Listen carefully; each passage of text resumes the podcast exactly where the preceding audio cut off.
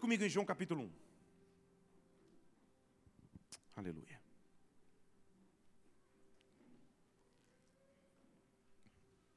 Vai cantar no musical, André? Como não? Não? Vai tocar pelo menos. Talvez. Iluminação, som. Mas um solinho você vai fazer. João capítulo 1.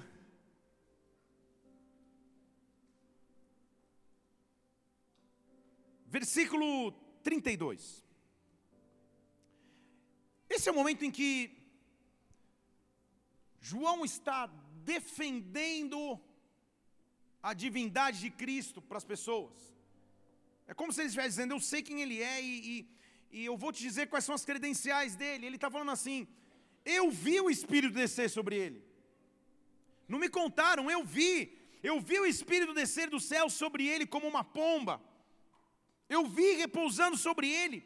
Eu não o conhecia, mas o que me enviou a batizar em água me disse: Aquele sobre quem você vir descer o Espírito Santo, presta atenção comigo, e sobre ele permanecer, este é o que batiza no Espírito Santo. O sinal para João é: o Espírito vai descer e o Espírito vai permanecer. O Espírito vai descer e o Espírito vai permanecer. Vamos orar. Espírito Santo de Deus, como é bom estarmos em tua casa. Que maravilha é adorarmos o teu nome. Dizemos que tu és rei, tu és Senhor, tu és soberano que não há Deus acima de nosso Deus, que não há poder acima do teu poder. Tu és ilimitado, meu Deus, tu és infinito, nós somos finitos e limitados, mas quando estamos em ti, nós vivemos a tua eternidade, Pai. Vivemos bênção sobre bênção, medida sobre medida, nesta hora, nessa noite, mais uma vez, vem com teu Espírito Santo sobre nós, Pai. Invade-nos com a tua glória, derrama a tua presença aqui neste lugar, dá ordem aos teus anjos ao nosso respeito, Senhor. Oh, meu Deus, neutraliza o que seria contrário ao teu derramar, ao teu agir, ao teu mover. Tira de nós toda apatia, tira de nós toda frieza, tira de nós toda distração e que nós agora só nos acheguemos diante de ti, diante do teu trono de glória, para que o teu Espírito possa nos tocar, preencher e transformar. Oh meu Deus, oh eu sei que há atividade angelical neste lugar, eu sei que os teus anjos estão nesta casa, por isso repreende o que seria contrário e manifesta o teu reino nesta casa. Como igreja, nós te pedimos e aplaudimos o teu nome que é santo, que é digno de honra, e dizemos: Vem, vem, aplauda o Senhor e adore. Oh! Reta final, quarto domingo de uma série de cinco, nos quais estamos falando sobre as metas para o ano de 2020 como Deus vai falar conosco, ou quais são os fundamentos para o ano de 2020. Já falamos sobre a primeira meta que foi planejar, como se planejar e, e organizar-se para que o Espírito Santo se derrame, para que eu viva bênçãos de maneira natural e sobrenatural. Quem estava aqui, diga aleluia. Falamos também sobre uma segunda meta que seria sonhar, ter acesso ao sobrenatural, descansar no Senhor e sonhar sonhar naturalmente, viver sonhos espirituais. Falamos no domingo passado sobre uma terceira meta, um terceiro fundamento para o ano de 2020, que é o de restaurar, de voltar à condição original, de voltar a como sempre foi. Deus tem falado conosco e o que Ele teria nos preparado para hoje. O que me chama a atenção nesse texto é a característica que mostra como Jesus Cristo seria reconhecido por João. Há uma meta que Deus quer colocar sobre as nossas vidas para o ano de 2020. E eu estou dizendo a você: 2020 é o ano de permanecer. Deus nos chamou para permanecer. O sinal para João era aquele sobre qual o Espírito vier e permanecer. Este batiza no Espírito. Em outras palavras, a permanência era um sinal da glória de Deus. O que Deus vai fazer sobre a tua história e sobre a tua vida em 2020, há uma unção para que você permaneça permanecer é a palavra de ordem da parte de Deus para os seus filhos, permaneça permanecer nesse texto, que foi escrito em grego originalmente, é a palavra grega menor, que significa permanecer ou ficar, significa não partir, não ir embora, significa continuar a estar presente, significa ser mantido continuamente. Estão aqui? Significa sobreviver ou viver, significa permanecer o mesmo e não se tornar diferente, significa esperar ou estar à espera de alguém. Deixa eu falar tudo de novo para você que está anotando aí. Permanecer no hebraico, ou perdão, no grego do Novo Testamento, significa ficar, continuar presente, ser sustentado e mantido continuamente, não perecer, continuar a ser o mesmo, não se tornar alguém diferente, esperar ou ficar à espera de alguém. Então entenda, quando ele nos manda permanecer, o que ele está dizendo é: permaneça o mesmo, não mude, espere, continue, não pereça, ature, sobreviva, seja sustentado, continuamente mantido, permaneça. A mesma palavra hebraica está em João capítulo 15, versículo 4. O próprio Jesus Cristo está dizendo e nos dando uma recomendação. Ele diz assim: permanecei em mim, e eu vou permanecer em vocês seja sustentado por mim, seja cuidado por mim, não pereça quando estiver contigo, porque se a vara não pode dar fruto, se ela não permanecer na videira, você também não dá fruto se não permanecer em mim. Eu sou a videira, você é uma vara. Se você permanece em mim e eu permaneço em Deus, você dá muito fruto, sem mim você nada pode fazer versículo 7 ele diz: Se vocês permanecerem em mim e eu permanecer em você, as minhas palavras permanecerem em você, você vai pedir o que você quiser e, e será atendido. Permaneça. Olhe para alguém e diz: permaneça.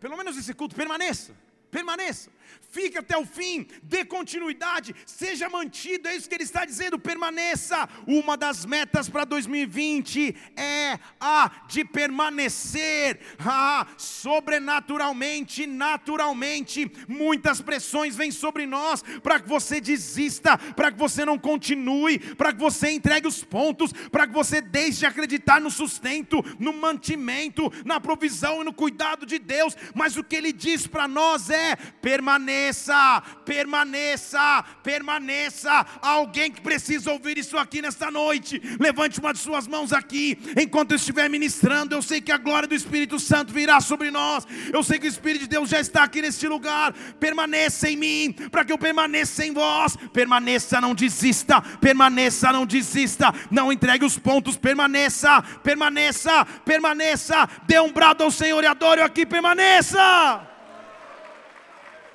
Ei! Agora, pensando de maneira reversa, se Ele está nos orientando ou nos ordenando permanecer, isso significa dizer que haveriam desafios para a permanência. Estão aqui? Se Ele está dizendo permaneça, é porque em algum momento não ia ser fácil permanecer. Algum momento permanecer seria um desafio. Então, antes de entender o que é a permanência, ou por que essa é uma meta para o meu ano de 2020, vamos entender o que dificulta a permanência? Quais são os obstáculos ou quais são as dificuldades no caminho da permanência? Quais são as dificuldades para continuar permanecendo? A primeira dificuldade entre 95 que eu separei aqui só para essa noite. Permaneça. Esse amém já foi mais efusivo. A primeira coisa que dificulta a permanência é o cansaço. Estar cansado é difícil, ou enquanto se está cansado, se torna difícil demais permanecer. Evidente que não estou falando de um cansaço natural somente, estou falando de um cansaço permanente, constante, que vai além da circunstância natural. Estou dizendo de fases de nossas vidas onde aparentemente nada acontece, ou não há evidência ou qualquer sinal de melhora. Quando isso acontece sobre nós, quando nós esperamos e esperamos e esperamos o agir de Deus e nós não conseguimos ver perspectiva, isso cansa. E este cansaço ameaça a permanência. E esse cansaço ameaça o permanecer, porque cansados pela falta ou pela demora do agir de Deus, nós nos frustramos. Frustração é quando você olha para a tua vida no momento presente, mais pela ótica daquilo que você ainda não tem, do que por aquilo que você já tem. Deixa eu falar mais uma vez aqui para você vir comigo. Frustração é quando você para e olha para a tua vida agora e diz assim: eu não tenho isso, eu não tenho aquilo, eu não não aconteceu isso, aquilo outro. Eu imaginava que essa altura eu teria aquilo, ou eu moraria aqui, ou eu teria visitado aqui, ou meu ministério estaria assim, ou minha família estaria assim. E porque não aconteceu ainda, a frustração bate na tua porta. Com um objetivo, não te fazer permanecer mas Deus nessa noite está aqui neste lugar. Oh, há uma unção da parte de Deus que vai te fortalecer para a permanência. Oh, eu escuto da parte de Deus, há um brado nas regiões celestiais, e Ele está dizendo: não desista, permaneça, não desista, permaneça, não desista, permaneça. Frustração, igreja, causa em nós cansaço, irritabilidade, não olhe para ninguém, olhe para mim. Ódio, murmuração, agonia, ansiedade, e toda essa gama que você já sabe. Andar frustrado por aquilo que não ocorreu no presente, ou por aquilo que você perdeu no passado, é um grande obstáculo para permanecer. Como sair desse obstáculo? Como entender de Deus o que é a permanência nas Escrituras. Deixa eu falar de novo para mais do que três crentes dizerem aleluia. Atenção, vamos fingir que nada está acontecendo para eles editarem.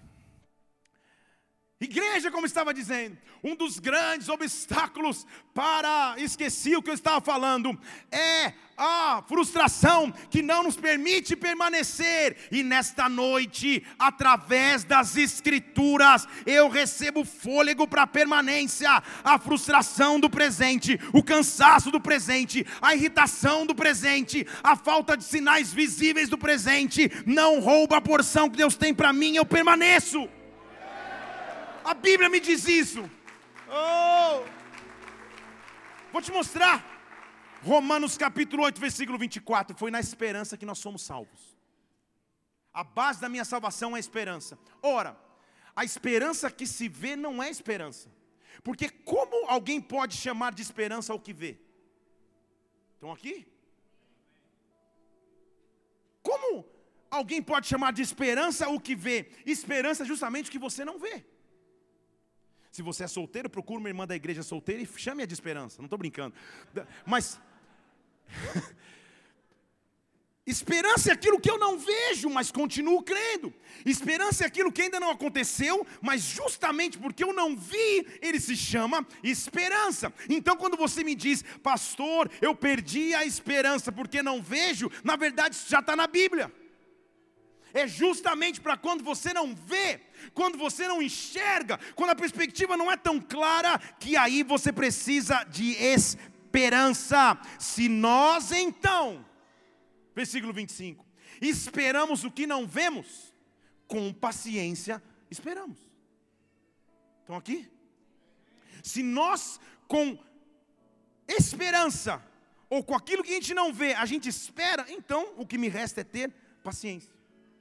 Mas eu não estou só, a Bíblia diz no, no versículo 26. Então, justamente para momentos como esse, o Espírito me ajuda na fraqueza, porque eu não saberia pedir como convém, mas Ele intercede por nós com gemidos inexprimíveis. Sabe o que Ele está dizendo? Enquanto eu continuo tendo esperança na terra, enquanto Ele enxerga fé, esperança aqui na terra, enquanto Ele enxerga pessoas permanecendo, Ele está à direita do Pai com gemidos inexprimíveis inexprimíveis ao teu respeito. O que eu estou dizendo é: enquanto você ora aqui, enquanto você adora aqui, a atividade angelical ao teu favor, o próprio Espírito geme por você com gemidos inexprimíveis. Isso é incessante, isso não para. Há um clamor nos céus ao teu respeito, há um clamor no céu sobre a tua história.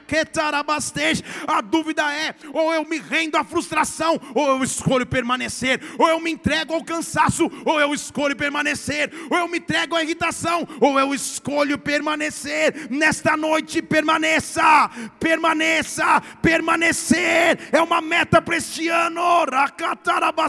Eu não desisto, eu permaneço.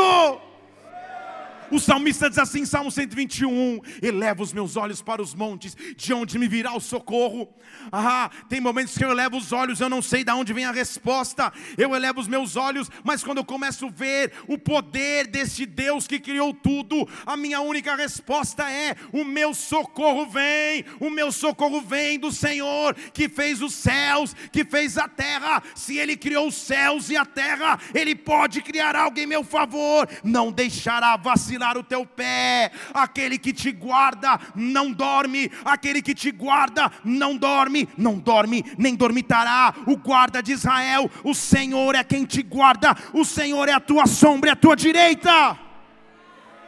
Salmo 100, versículo, Salmo 100 não, Salmo 30, versículo 5. O choro pode durar uma noite, mas a alegria vem pelo amanhecer, quando eu escolho permanecer na presença dEle, a alegria vem numa nova manhã, a alegria vem num novo horizonte, a alegria vem quando Ele se derrama sobre mim. Hebreus capítulo 10, estou jogando Bíblia aqui porque eu só estou começando a introdução. Hebreus capítulo 10, versículo 35. Não lance fora a sua confiança, não pare de acreditar, não pare de crer, porque aí você vai ter grande recompensa. Porque vocês necessitam de perseverança, permaneçam, para que depois de haver feito a vontade de Deus, vocês alcancem a promessa porque aquele que há de vir virá, não tardará. O meu justo vive pela fé. Se ele recuar, minha alma não tem prazer nele. Mas nós, bola de neve Brasília, mas nós, homens e mulheres de Deus, nós não somos daqueles que retrocedem, que recuam, mas somos daqueles que continuam crendo, que permanecem. Deus te chamou para permanecer, apesar da luta, apesar da dificuldade, apesar dos teus olhos naturais não enxergarem, permaneça, permaneça, permaneça. Dê um brado ao Senhor e adore aqui. Oh! Ok, então, andarmos frustrados, andarmos cansados irritados é um dos obstáculos para a permanência.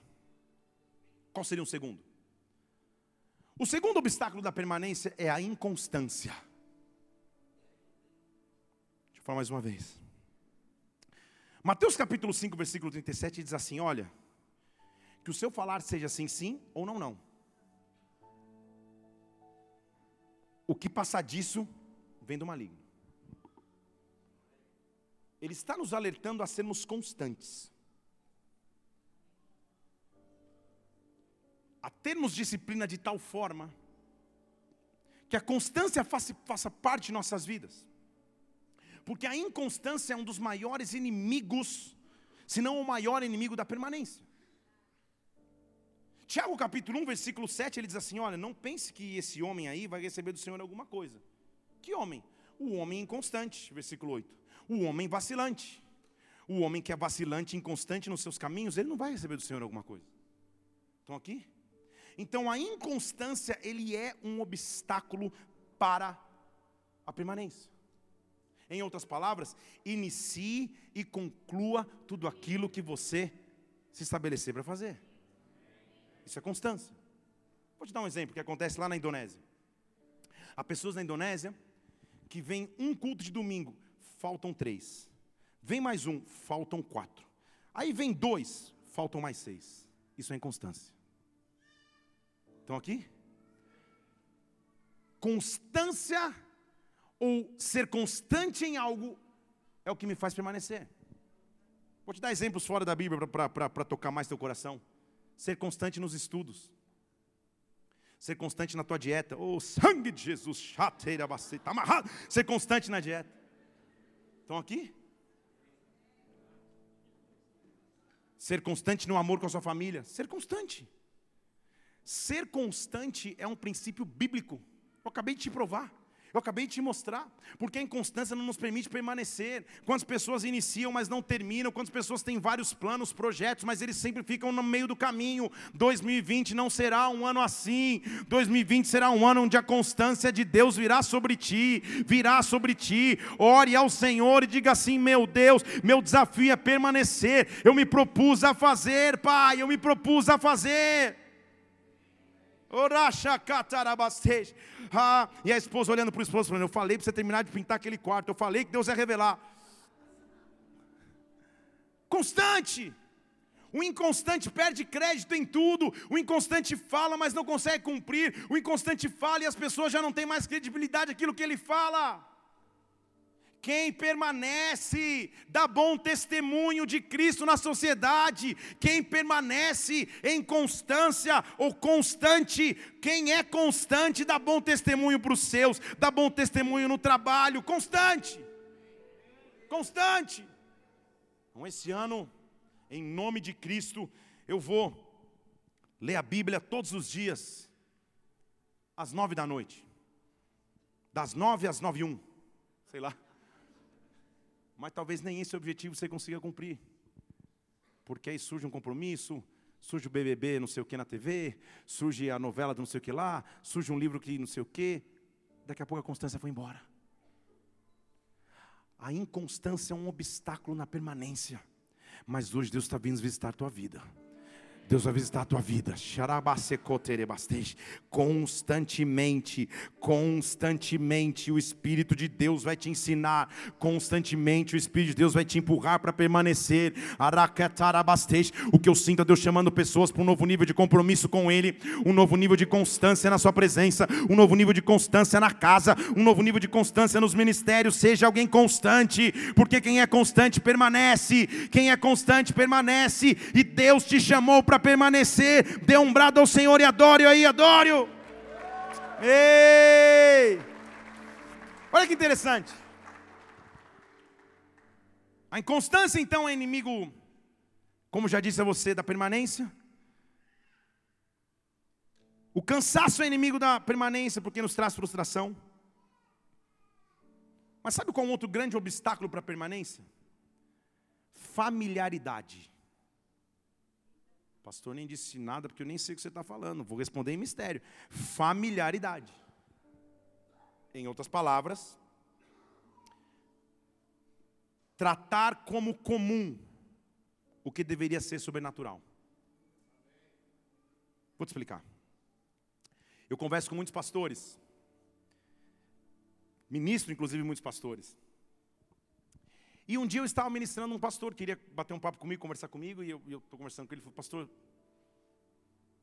quero te expressar uma, uma, uma, uma, mágoa que eu tenho. Você é o único cara, né, pastor, só pode conversar com o pastor assim. Quero abrir meu coração e falar contigo. Sabe o que é, pastor? Puxa, no início do meu, do meu ministério, no início da, da, da, da minha condução a, a essa igreja que eu conduzo, poxa, quando acabava o culto, meu telefone estava cheio de mensagens. Poxa, que culto abençoado, glória a Deus pela sua vida.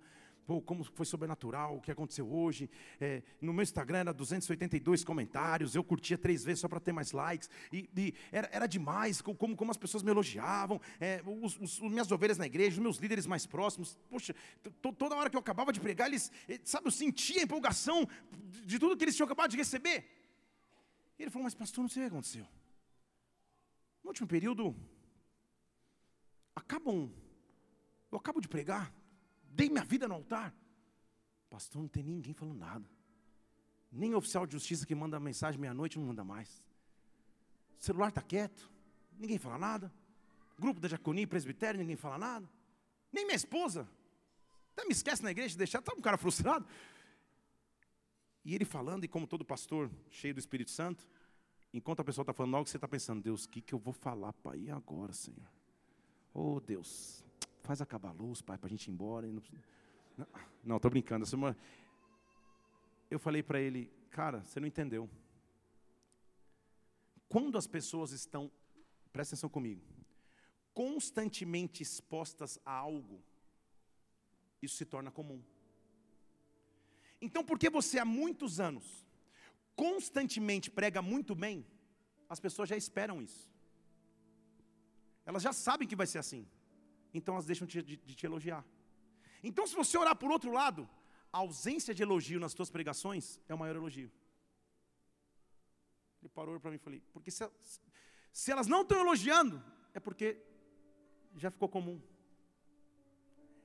É tanta praxe, já é tão sequencial a unção de Deus que cai através de sua vida, que não precisa mais elogiar.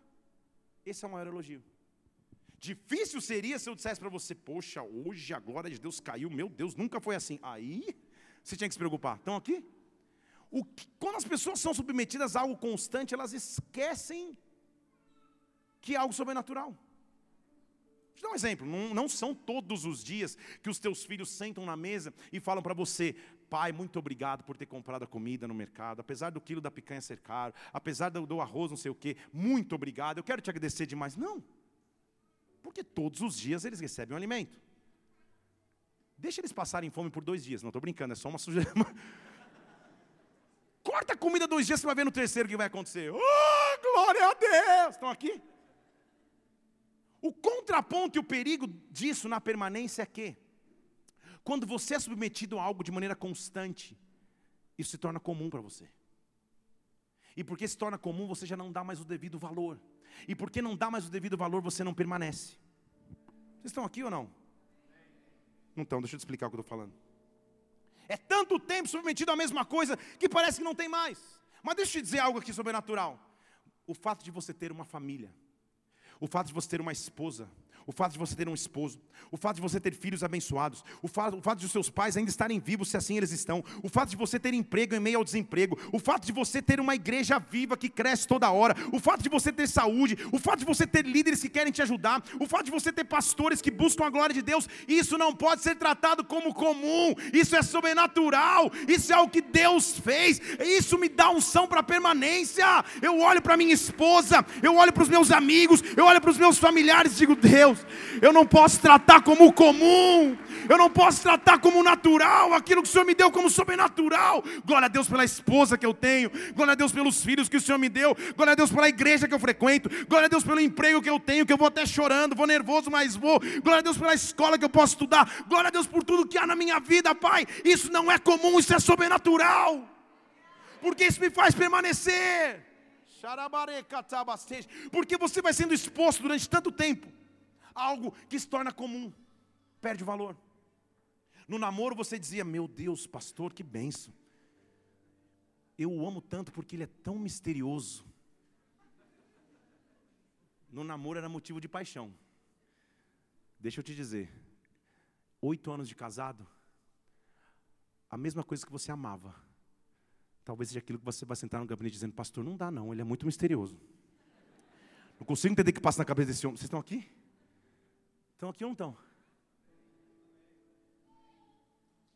Não deixe que as coisas comuns do dia a dia, que são sobrenaturais da parte de Deus, percam o seu real valor o que nos faz permanecer é olhar para o sistema de valores que eu tenho ao meu redor. Eu quero te louvar, Senhor, todos os dias por aquilo que o Senhor fez comigo. Eu quero te louvar por aquilo que eu tenho, por aquilo que ainda não tenho, mas eu quero te louvar por aquilo que o Senhor já fez, Pai. Aquilo que o Senhor já fez me faz ter um coração grato, porque um coração grato é um coração que permanece, um coração grato é um coração que não desiste. Não deixa que a familiaridade roube a tua glória, não deixe que a familiaridade roube a tua presença. Trate com valor aquilo que que Deus te deu como valor.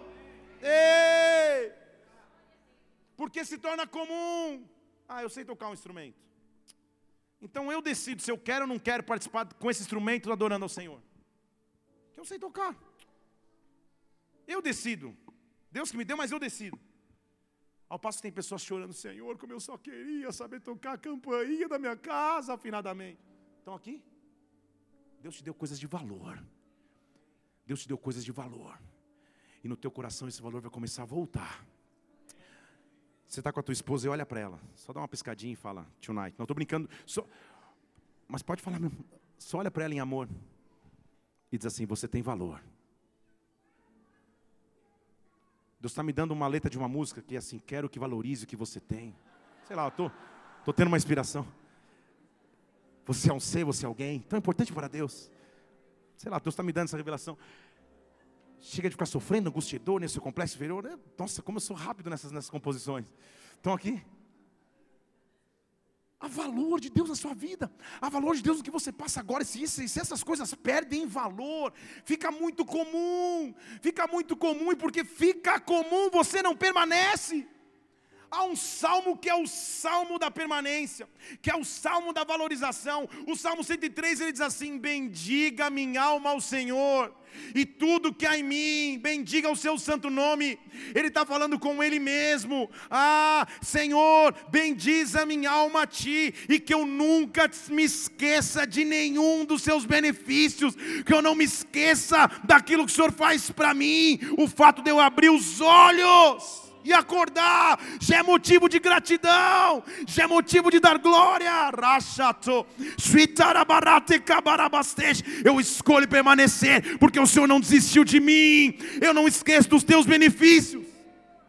Aí, se você tiver esquecido, ele vai elencar os benefícios. Eu vou lendo para você, eles vão passando os versículos na tela. Olha os benefícios: o Senhor perdoa todas as iniquidades, o Senhor sara as enfermidades, o Senhor redime a tua vida da cova, o Senhor te coroa de benignidade e de misericórdia. Ah, estamos juntos.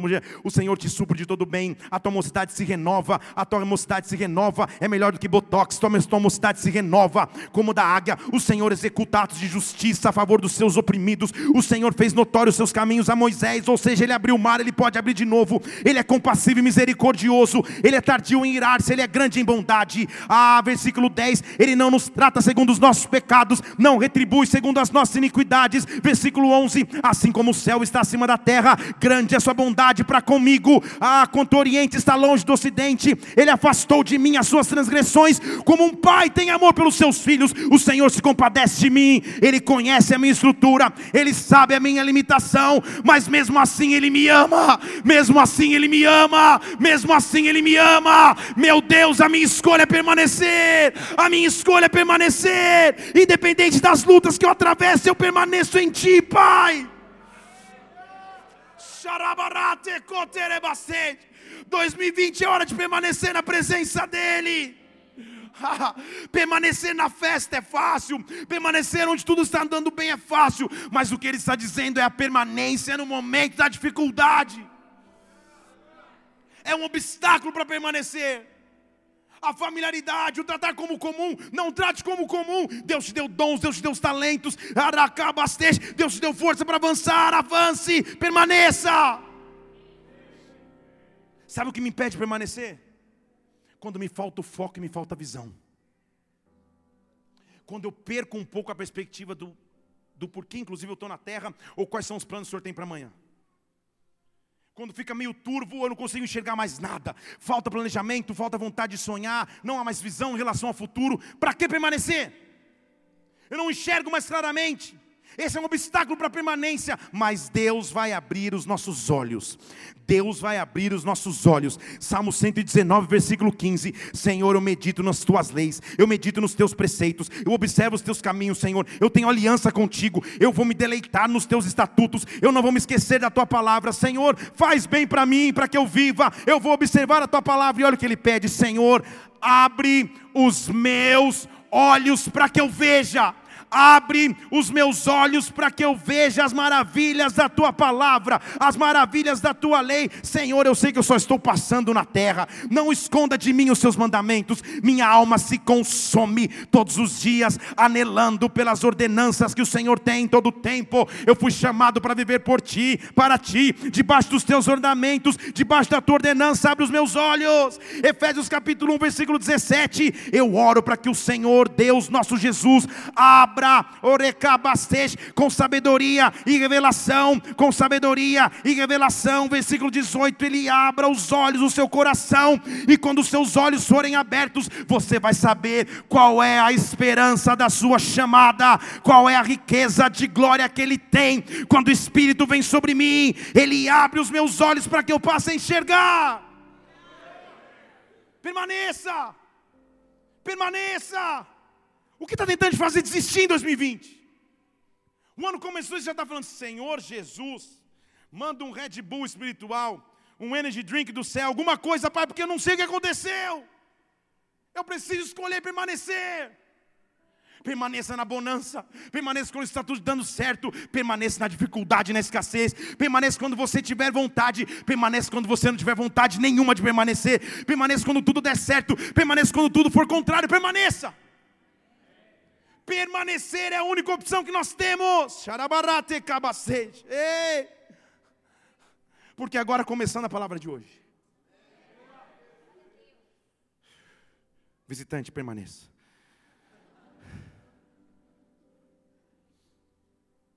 Eu quero te mostrar o maior exemplo de permanência.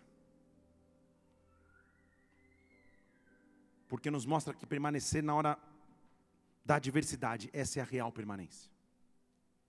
E Deus está te chamando para permanecer em 2020. Para planejar, para sonhar, para restaurar, mas para permanecer. Para permanecer. Eu estou dizendo, a tua constância com Deus vai ser diferente. Tua vida com Deus vai ser diferente. Tua constância na igreja vai ser diferente. Tua constância nos teus estudos vai ser diferente. Tua constância no casamento vai ser diferente. Permaneça. Permaneça. Evidente que o maior exemplo de permanência não poderia ser nenhum outro senão o próprio Jesus Cristo. Podemos falar sobre ele? Podemos falar sobre ele, igreja? Jesus Cristo. Verbo que fez carne, habitou entre nós, vimos sua glória. Exemplo de permanência. Exemplo de obediência. Eu quero te mostrar que o maior desafio para permanecer é quando você estava no auge, cheio de empolgação, de repente algo veio e buf, tentou roubar tua fé, tua esperança, tua capacidade de permanecer. Jesus está só pensando planejamento, faz reunião ministerial, reúne as pessoas, fala, cara, vai ser tão top que eu vou escolher 12 caras. Vou reunir 12 pessoas, vou fazer uma equipe ministerial, que, meu Deus, nós vamos plantar a igreja por toda Jerusalém. Nossa, vou abrir um Insta, vai ser top demais. Umas pregações vão estar no Spotify. Ele estava ele, ele, ele, ele, ele planejando. Marcos capítulo 3, versículo 14 diz que Jesus chamou 12 para estar com ele. Começou o planejamento do seu ministério na terra. Para que ele pudesse ensiná-los e os mandar pregar. Para que esses 12 tivessem autoridade para expulsar os demônios. Tudo bem até aí? Só que eu estou falando que o desafio é permanecer. Como você faz para permanecer? Quando as pessoas mais próximas de você não acreditam mais em você. Porque Jesus tinha uma família. Ele cresceu num ambiente familiar. E a Bíblia vai me dizer, eu vou ler a você, talvez você não tenha reparado, mas eu vou te mostrar. Que Jesus, quando iniciou o seu ministério de maneira mais dinâmica e no auge, tipo, eu vou, vou juntar 12 pessoas e agora vai. Eu vou ensinar esses 12 e nós vamos. A família de Jesus quis impedir. Não entendi, pastor, vou te mostrar. Não entendi. Eu vou te mostrar. É heresia, eu vou te mostrar. Calma. Versículo 20 de Marcos capítulo 3 diz que eles chegaram numa casa. E a galera foi atrás deles, era tanta gente que a equipe de Jesus não tinha nem tempo de comer. Tamanha era a função ministerial. Versículo 21. Quando os seus, no original, os seus familiares, tem versões em português que está até escrito seus familiares. Alguém tem essa aí? Você nem abriu ainda o texto. Tudo bem, então vem comigo aqui. Quando seus familiares escutaram isso, saíram para o prender, porque diziam: Ele está louco. Vocês estão aqui? Ele está fora de si. Eu não estou falando dos escribas, eu não estou falando dos fariseus, eu não estou falando dos saduceus, eu estou falando dos familiares de Jesus Cristo, seus irmãos e sua mãe. Você entendeu? Jesus está todo empolgado.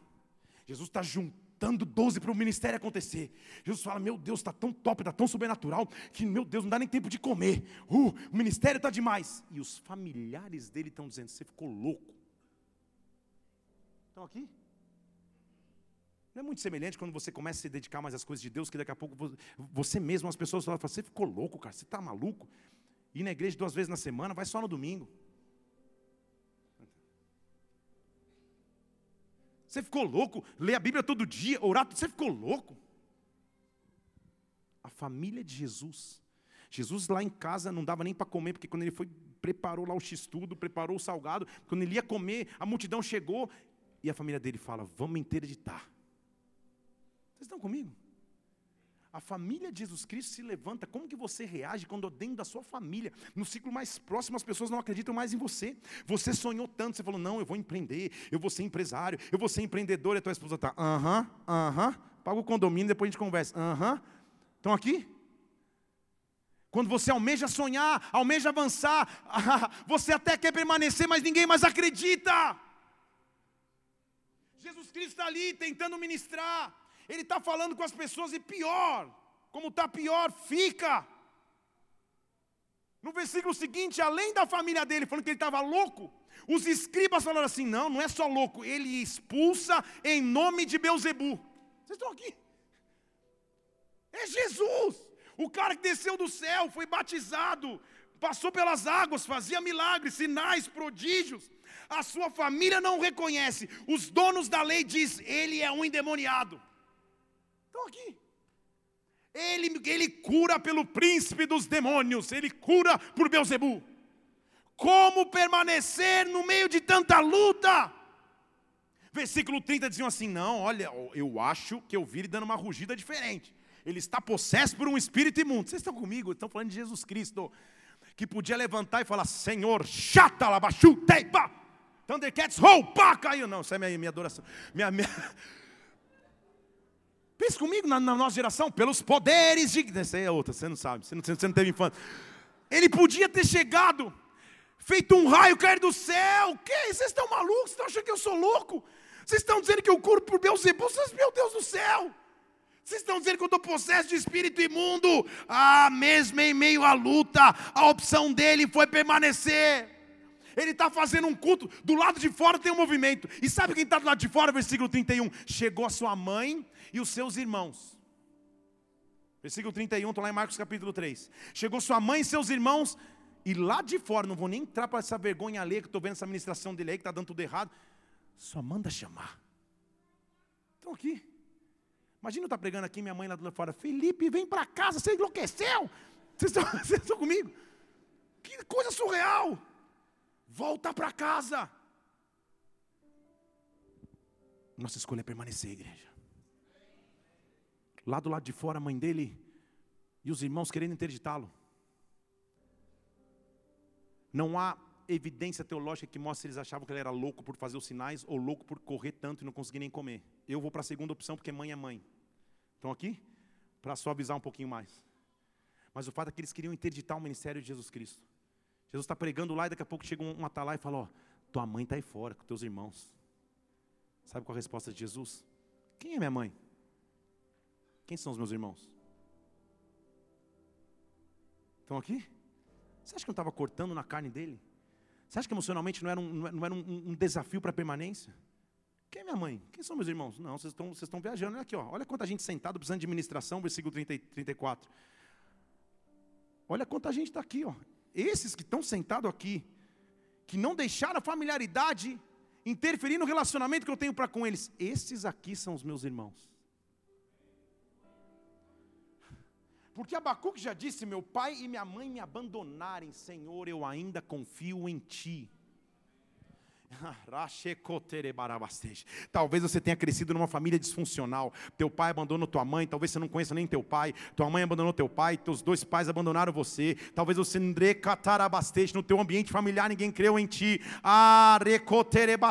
Jesus Cristo fez questão que isso estivesse registrado aqui para que você soubesse que na família dele também, porque família é família, existiam disfunções, existiu descrença, mas isso não o fez paralisar. Isso não o impediu que ele permanecesse permanece, permaneça, permaneça.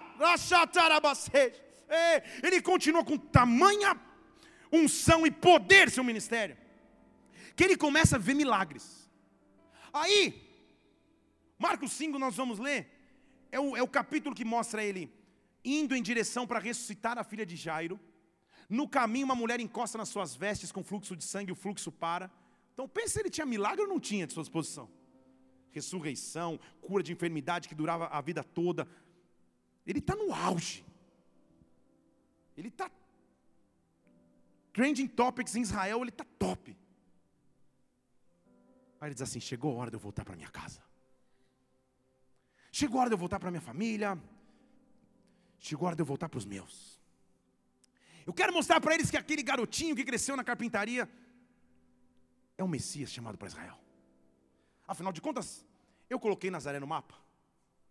Nazaré não, seria nem mencionado, era uma pequena vila, mais ou menos a uns 50 quilômetros de distância. Não é possível que. Vou até avisar antes para o pessoal fazer carreata de chegada, uma recepção calorosa. Tudo bem? E Marcos capítulo 6, versículo 1 diz que ele está voltando para casa. E ele pega os 12 que ele escolheu e fala: Gente, vamos visitar minha casa para vocês verem que lá é top, cara. Lá tem um pão de queijo gostoso, tem um frango com pequi, tem. Tem. Lá é maravilhoso. Vamos lá, vamos lá, vamos, vamos junto. Jesus. Ele cresceu lá e, e saiu de lá para ser batizado, então o tempo já passou, talvez ele fisicamente está diferente. Ele volta para sua casa, a Bíblia diz para sua terra. Ele não nasceu lá em Nazaré, mas ele cresceu em Nazaré. Tudo bem? Versículo 2 diz que era sábado, ele chegou na sinagoga e começou um culto. Agora, penso que é um culto com Jesus Cristo pregando. Pense. Já imaginou? Era um negócio que o pessoal estava olhando assim, falando: Cara, que revelação. Meu Deus, de onde vem todas essas coisas? Que sabedoria é essa? Que milagres são esses? Está tudo fluindo bem. Estão aqui? Só que daqui a pouco, aquilo que torna o sobrenatural comum, que é a dificuldade para a permanência, invade a reunião. Porque alguém olha e fala assim: Ei, calma aí.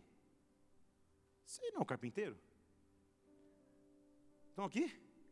O cabelo cresceu um pouco, isso é uma roupa nova, uma túnica nova, mas esse não é o carpinteiro?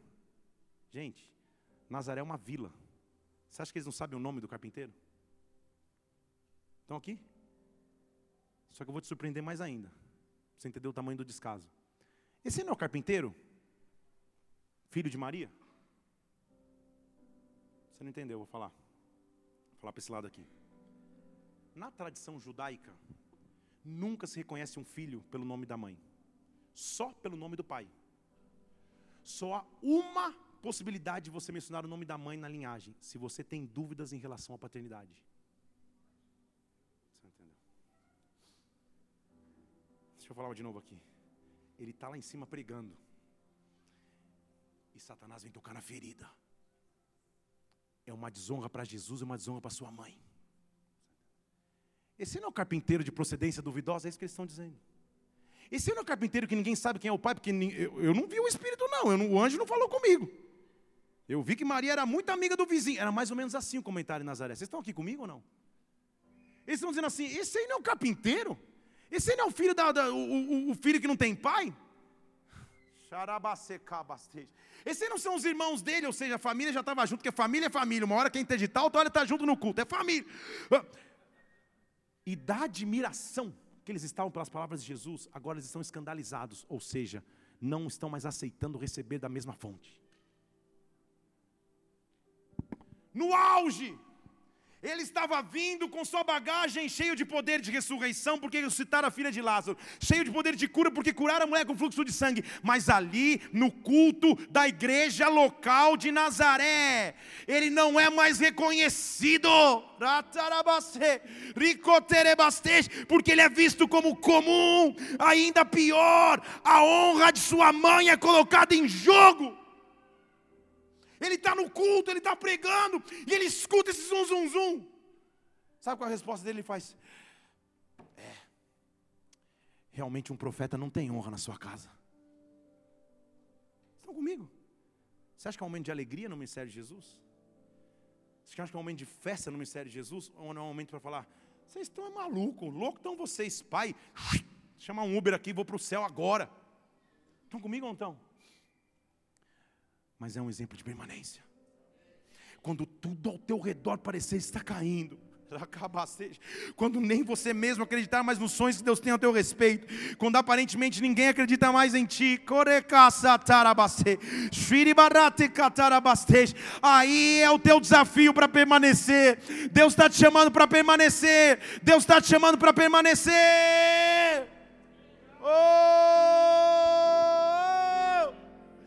Sinto o Espírito Santo vindo te invadir acabando com a tristeza que estava no teu interior, acabando com a apatia que estava no teu ser, e te dizendo: permanece, permanece, permanece, permanece. Oh! Rachato, Shvitiribarate Kabasej. Ei! Ah, é verdade, ele diz. Um profeta não tem honra na sua terra, entre seus parentes, na sua própria casa. Que difícil. Eu sei que eu estou cheio de poder, mas versículo 5 diz: algo que nunca a Bíblia tinha dito e nunca vai dizer de novo. Naquele local, Jesus, dono de todo o poder, não pôde fazer nenhum milagre. E a pergunta é: o problema era Jesus ou era o local? Jesus continuava sendo o mesmo, a gente acabou de ressuscitar uma menina, dizendo, Talita come levanta, no, no capítulo anterior, Marcos 5. O poder não tinha acabado, Jesus não tinha mudado, o cenário que não merecia receber aquela honra. Deixa eu falar mais uma vez. Ele só reuniu uns pouquinhos dos enfermos ali, curou, impondo as mãos, que isso para Jesus é um culto fraco. Então aqui, porque o culto dele é cego enxergando, é surdo ouvindo, é paralítico saltitando. Só vem cá, dor de cabecinha, resfriado, vem cá, vai, tudo bem. Ele não pôde, ele foi impedido de, ele não pôde agir porque simplesmente ali estava um grupo de pessoas. E agora que eu quero começar a pregar. É preciso entender o que é Nazaré, então. Por que, que o povo olha? Fala, esse é o carpinteiro, esse é um louco filho da mulher que, que, que, a gente nem sabe quem é o pai. E, da, e daquilo que a gente via admirado, agora a gente está escandalizado, não vamos mais receber. E Jesus fala, poxa, não posso mais fazer milagres. Até queria, mas não dá. Certa vez, Filipe, que era um cara muito ungido, talvez um dos nomes mais lindos de todas as escrituras, ele Ele chega para um cara que era conhecedor da lei, um tal de Natanael, ele diz assim: Natanael, vem cá, cara. Aquele que estava prometido chegou. Chegou, se prepara, chegou. Vem, mas vem, vem. Ele, ele, Natanael começa a se arrumar para ir. E ele diz assim: ele chegou. Das regiões de Nazaré. E sabe qual é a resposta de Natanael? Poderia vir algo bom de Nazaré. estão aqui? O fato dos cidadãos da cidade de Nazaré olharem para Jesus Cristo e não acreditarem que ele era aquele que podia fazer milagres, não tinha só problema em Jesus Cristo. O problema é que eles não acreditavam neles mesmos. Porque em Nazaré haviam dizer: nada bom pode vir daqui. Então Jesus Cristo estava na sinagoga de Nazaré, entrando na sinagoga para dizer: eu vim tirá-los de Nazaré. Não, vou falar para esse lado aqui. Eu vim mostrar para você que alguma coisa boa pode sim sair de onde você não acreditava ser bom. Eu vim mostrar para você que apesar de ter nascido na sociedade em que nasceu, apesar de ter nascido na família em que nasceu, apesar de não ter tido a condição que a vida não te permitiu ter, eu vim para te mostrar que Nazaré não é o teu destino. Nazaré não é o teu destino final. Ah, talvez olhem para ti e digam assim: poderia alguma coisa boa vir dessa história, poderia alguma coisa boa vir desse ser humano, poderia vir alguma coisa boa vir de você. Jesus Cristo vem para mostrar: não importa onde inicia, importa como eu termino. Escolha permanecer, escolha permanecer, escolha permanecer. Oh!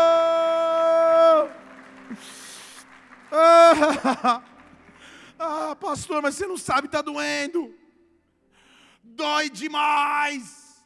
A dor da frustração, a dor da perda, a dor do cansaço, a inconstância, dói. O desafio é permanecer mesmo com a dor, permanecer em meio à dor. A dor de não enxergar mudanças, a dor de não ver perspectivas, a dor das promessas nunca acontecerem, dói. Ah, será que não doeu no coração do meu e do teu mestre?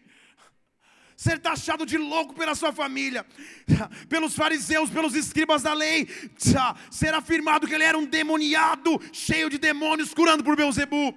Será que pior ainda? Será que no centro da sua cidade, pregando para os seus, esperando um momento de honra, ele recebe desonra e desonra a sua própria mãe, a história de sua família? Será que não doeu? Essa era a hora dele mostrar o maior exemplo de permanência das Escrituras. Porque a Bíblia diz, versículo 6, que ele se admirou da credulidade deles. Cara, agora há pouco vocês estavam dando aleluia, estava glória a Deus, como que virou? Mas, não há outra opção, se não continuar. Estão aqui? Não há outra opção. Fui frustrado em Nazaré? Tá bom. Deixa eu percorrer as aldeias das, das vizinhanças. Eu vou continuar. Eu vou permanecer. Estão comigo? Eu vou continuar. Eu vou permanecer. Não há nenhum registro nas Escrituras que Jesus Cristo tenha ido para um lugar quieto e falado: Senhor, o pessoal não me aceita. Deus, será que o Senhor me chamou mesmo? Senhor, nada acontece comigo. Pai, estão dizendo que eu tenho Beuzebu, será que eu tenho? Não, não, não, não, não, não. Não há nenhum registro que ele tenha parado. Pelo contrário, no momento de maior pressão, sabe o que ele disse? Vou continuar. Tem muito aldeia ainda para receber da minha presença. Tem muito aldeia ainda para receber da minha glória. Mas eu não só vou continuar. Eu vou deixar um legado. Porque é como se ele dissesse assim: discípulos, vocês não precisavam ter vindo comigo aqui. Eu sou sabedor de todas as coisas, eu saberia dessa vergonha que ia passar aqui. Eu poderia ter me poupado e os poupado dessa vergonha de me ver sendo humilhado na minha casa. Mas eu os trouxe com um propósito. Porque depois de permanecer, venham cá. Acá, estou no espanhol. Venham aqui. Versículo 7. A partir de agora, vocês vão ser enviados. A intenção do inimigo era que no versículo 7 nós encontrássemos um Jesus frustrado, cansado, murmurante, irritado, cheio de ódio, chorando e querendo desistir de tudo, entregando o ministério a todos, querendo voltar ao Pai, querendo se frustrar com o Pai, porque nada acontecia no seu ministério, porque na sua casa ele não foi reconhecido, porque a sua mãe foi taxada de moral, porque blá blá blá blá blá. No versículo seguinte eu encontro ele reunindo os doze e dizendo: Agora é que começa. Agora é que começa. Quiseram nos parar. Ah, ele foi lá na raiz, no meio da minha cidade, me humilhar lá. Agora é que começa. Vem cá. Agora vocês vão ser enviados. Agora vocês vão ser enviados. Agora eu me multiplico em vocês. Eu posso ir só para um lugar. Vocês vão poder ir pelo menos mais seis, porque vão de dois em dois. Ah, eu iria para uma cidade. Vamos agora atingir sete cidades. Eu em uma e vocês em mais seis. Ah, o inimigo tentou nos parar. Agora é que eu avanço com maior força. Agora é que eu permaneço com maior força. Eu chamo os doze e agora vai de dois em dois e recebam o poder, o poder que eu não pude usar aqui. Recebam poder sobre os espíritos imundos. Não levem nada no caminho, levem só uma vara. Não levem provisão, não levem dinheiro, não levem nada. Levem as sandálias, levem uma túnica. Vão! E se preparem. No caminho vocês vão viver o que eu vivi. Porque se vocês chegarem no lugar e vocês não forem bem recebidos, fiquem tranquilos.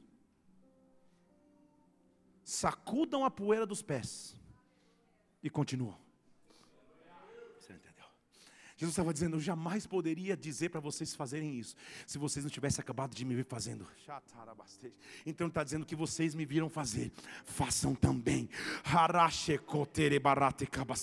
Os grandes homens de Deus que eu conheço, os grandes homens de Deus que eu convivo, eu aprendi a admirar, não no dia da festa, nos finais de culto, quando estavam todos pulando alegres, eu aprendi a admirar talvez nos corredores de hospitais, eu aprendi a admirar nos gabinetes chorando por algo muito difícil que aconteceu, e a decisão de permanecer, e a decisão de levantar, e a decisão de continuar avançando, essa decisão fez toda a diferença em suas vidas e ministérios, a começar na minha história, a começar na tua história, escolha permanecer, 2020 é o ano de permanência. Eu permaneço, eu permaneço apesar das lutas, eu permaneço apesar das dificuldades.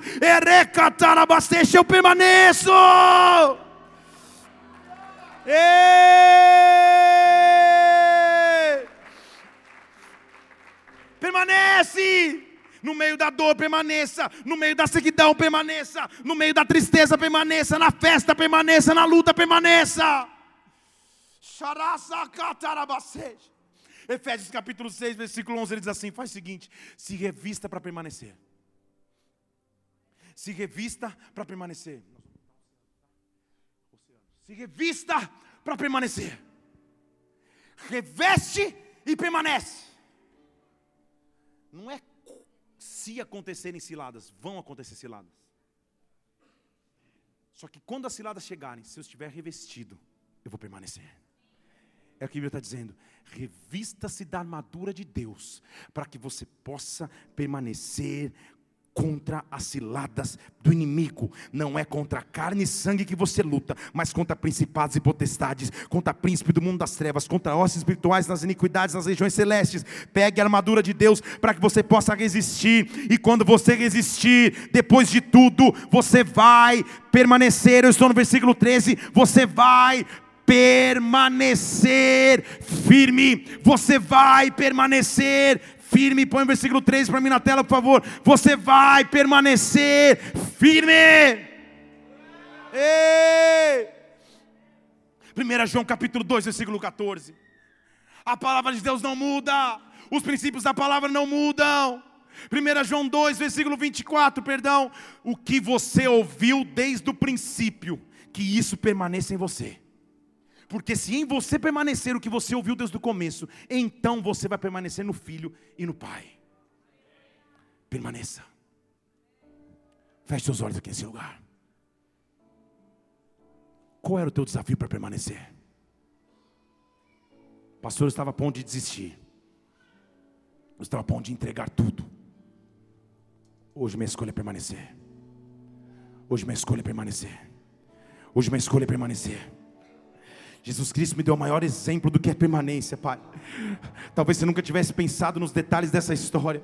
Ah, ser negado pela sua própria família, ser ignorado pelos escribas, ser humilhado pelos seus na sua cidade. Nada disso fez com que ele desistisse, pelo contrário, ele permaneceu. Ah, 2020 eu vou permanecer. A inconstância não vai me dominar, a frustração não vai me dominar, a irritabilidade não vai me dominar. Eu permaneço, eu permaneço. Deus está te chamando para permanecer. Deus está te chamando para permanecer.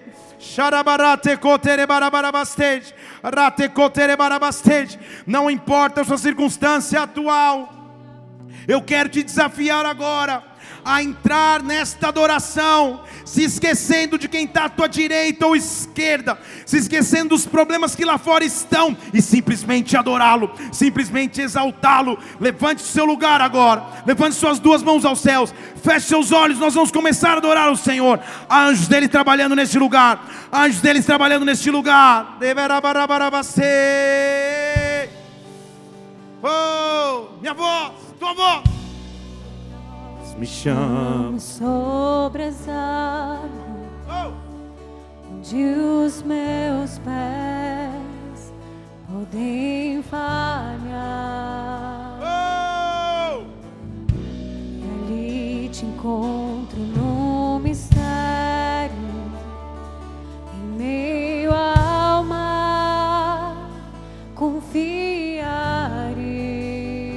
Levante suas mãos, adore, adore.